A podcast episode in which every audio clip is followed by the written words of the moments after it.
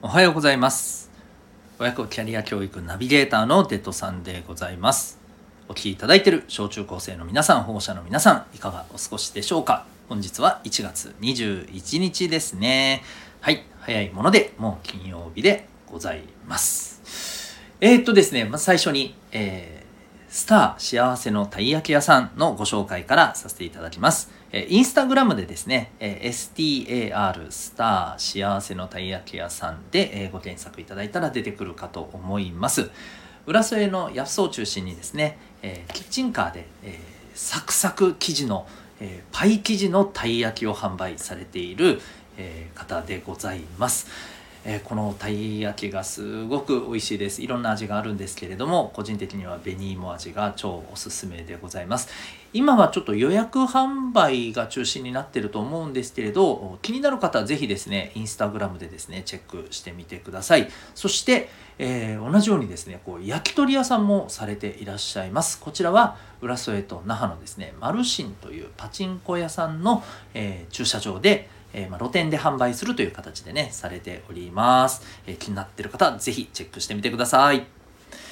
え、そしてですね、僕ですね、最近実はすごく、あの、いいグッズをね、見つけた、見つけたというか教えてもらったんですけど、えっ、と、これダイソーでね、売ってるんですけど、100均のね、でも100均じゃなくて300円なんですけど、えっ、とね、この足の何て言うんだろうこのスリッパスリッパじゃないけどスリッパって片足ずつに履くじゃないですか。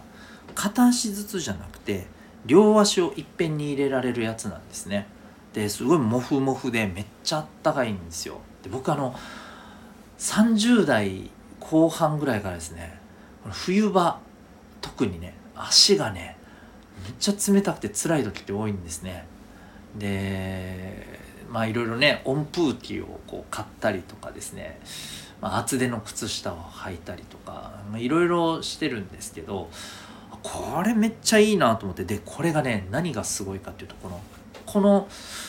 ねこれ自体もモフモフでこの両足入ってすごくねこのあの毛布生地ですげえあったかくて最高なんですけどあのポケットがついてるんですよこれ。で実はね回路入れられるんですね。これ回路入れたらね完璧湯たんぽ状態ですよ。めっちゃあったかいです。やばいです。気持ちよすぎて寝てしまいそうです。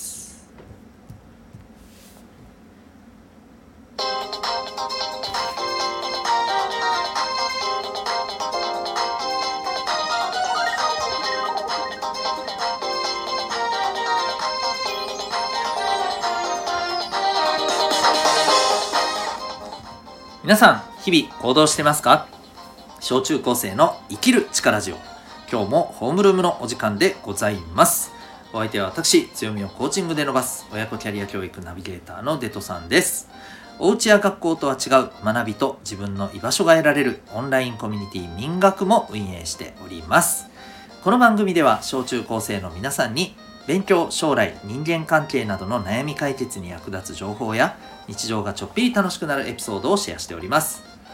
また、ホームルーム以外の放送では10年後、社会に出るのが楽しみになる、そんな目的で聞くだけ生きる力の授業というものもお届けしております。こちらの方では月額たったの800円で社会で成功し人生を楽しんでいる人がやっている習慣人間関係が楽になる心理学お金や仕事に強くなる知識自分で学ぶスキルなど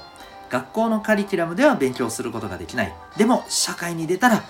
とっても必要とされる。そんな、え、内容テーマをですね、え、聞き放題で学ぶことができる放送でございます。小中高生の皆さんはもちろんえ、お母さんお父さんと一緒にお聞きいただいてもお役に立つお得な内容ですので、え、気になる方は HR 以外のえー、心理学とかですね成功の習慣とかこういったタイトルがついている、えー、放送の方をチェックしてみてください。メンバーシップになってる方ではなくとも最初の何分かを聞くことができると思います。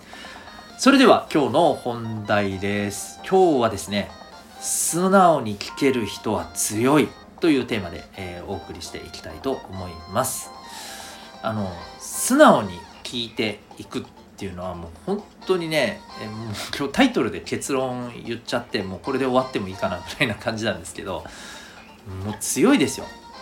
何が強いかっていうとえっとね成長するスピードが半端じゃないんですよ。これは。えっ、とでねうんこれはあの、まあ、いろんなあのことを思われるかもしれないんですけど言われたことをですね本当にあの分かりましたって聞いてその通りにね実行することってやっぱね大事だと思いますもちろんね自分の頭で考えてねあの要するにイエスマンみたいにね何でも言われたことの通りに「はい分かりました!」っていうふうに やることだけがいいわけじゃないんですけれど自分の頭で考えることも大事なんですけどこれってやっぱりねあの段階とかそういうものがあると思います。今はまず、えー、経験してる人とかそういったことの専門にねちゃんとあの専門に長けている人経験してる人のアドバイスを今はしっかり聞いてどんどん自分の中に経験や知識を入れていく段階だなと、うん、いうことの時はやっぱりねちゃんと素直に聞くことが大事だと思うんですよ。だ極端な話勉強で言うとさ小学校1年生で本当に足し算とか引き算とかね、えー、あるいは2年生3年生で掛け算割り算って言っても本当に計算の基本習うわけじゃないですか。でそういうような段階においてはやっぱりね素直に「あこの通りやるんですね」って言って聞いて練習していくっていうことはやっぱ大事だと思うんです。その段階で足し算俺にはそんなもの必要ないとか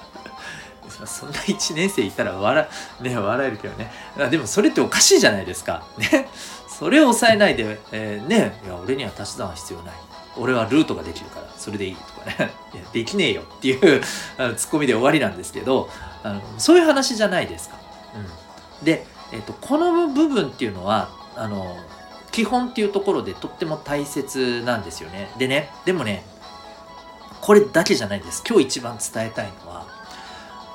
それこそ、えー、こう今 ねいろんなあの分野でやっぱり成功してねあの実績を出している人このスポーツ選手とかでもそうですけど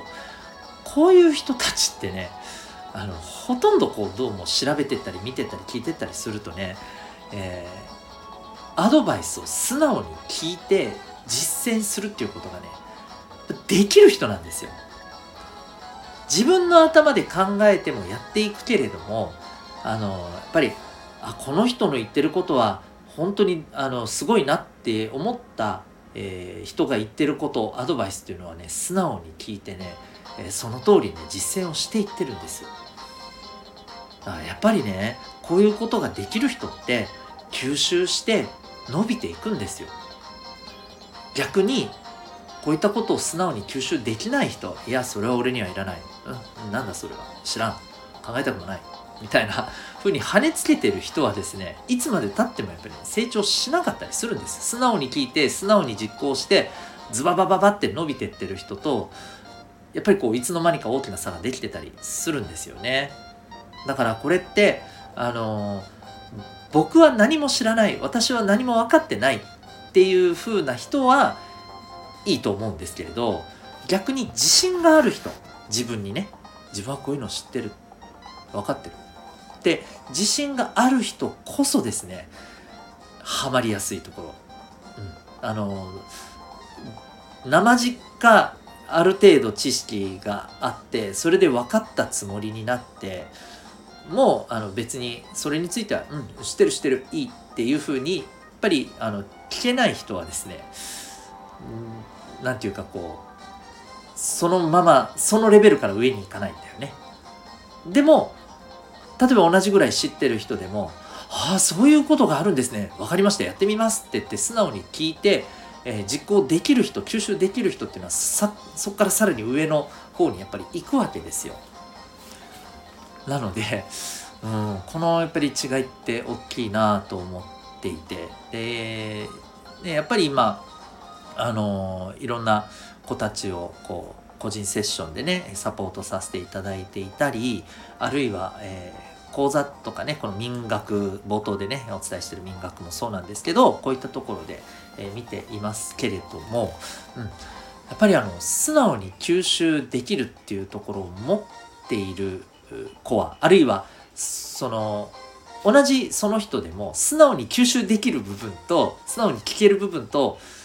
素直になんかね聞けない部分っていうのがあるんだよね分野によってね。うん、で素直に聞いてる部分ってやっぱりねスポーンと伸びてっているのがやっぱね見てても分かるんですよね。うんなのでこれはどんなことにあの関してもどういうことに今取り組んでる人にとっても、えー、通じることだと思います、えー、もちろんねこれはなんか違うんじゃないかなって本当にね思えるものは、いいのかもしれませんけれども例えばあなたがこのアドバイスを受けたその内容があなたが知らないことだったりえー、あなたが知っていることでもあでもそれって自分やってねえなみたいな、うん、分かっちゃいるけどやってないなみたいなものがあったりしたらですねこれは素直に聞いてやってみることが僕は大事だと思います。でやってみてさ素直に聞いて素直にやってみた上で、あ、あとはどういう結果になるかっていうこと次第でねまた次の考えや行動を決めていったらいいだけの話だと思うんだよね。うん、何もやっぱりやりやりもしないでいやそれは違うっていうふうにするのはうんもったいない瞬間が多分多いんじゃないかなっていう気がします。なので、えー、素直に聞いてやってみるっていうことがね、えー、やっぱり大事だなっていうことはねあのいろいろ自分が学んでってそのことについて自信が持てるぐらいのところに来てもですね、えーそういうふうなことは大事にしていった方がいいと思います。ということで今日はですね、えー、素直に聞ける人は強いというテーマでお送りいたしました。私、デトさんが、運営している、えオンライン コミュニティ民学についてですね、気になる方は、えー、ウェブサイトへのリンクがですね、コメント欄の方にありますので、えー、そこからチェックしてみてください。えー、24時間使えるオンラインの自習室。時には、えー、アドバイザーが入ってきて、え、まあ、僕なんですけどね。入ってきて、え塾のように質問することも相談することもできたりします。また週に1回生きる力の授業と題して学校では学べないでも社会で必要とされることを学ぶ、えそんな授業も行っております体験もね可能でございます、えチェックしてみてくださいそれでは今日もえ心が躍るような学びの瞬間、たくさん掴んでいくために行動していきましょう。